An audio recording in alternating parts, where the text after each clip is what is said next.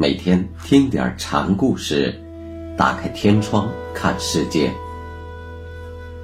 禅宗登陆一节，今天我们来学习兴化存讲禅师的最后一个小故事，题目是“说得行不得”。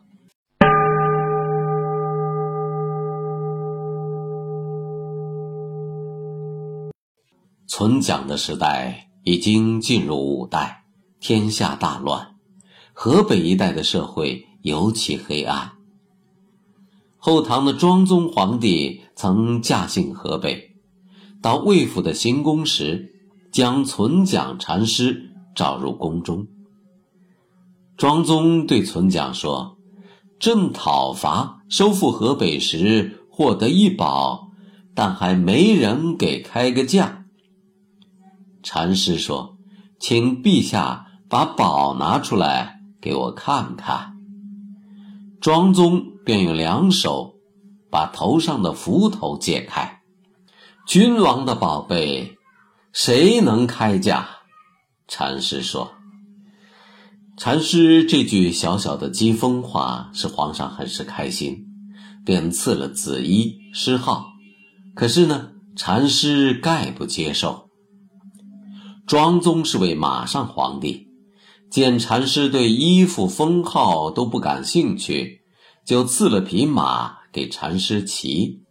不想，禅师刚骑上去，马就惊了，存讲摔伤了一条腿。皇帝倒是负责任，忙赐药救治，但禅师的腿却残废了。存讲后来把院主叫来说：“给我做个木拐子吧。”院主做好了木拐，禅师主上就在寺院里一拐一拐的绕圈子，边走边说：“你们还认得老僧吗？”僧人说：“怎么会不认识和尚呢？”拐角法师啊！说得行不得。处在那样的年头，出家人哪有真的解脱呢？禅师的话充满了无奈。然后，禅师走上法堂，又命维挪打钟集合。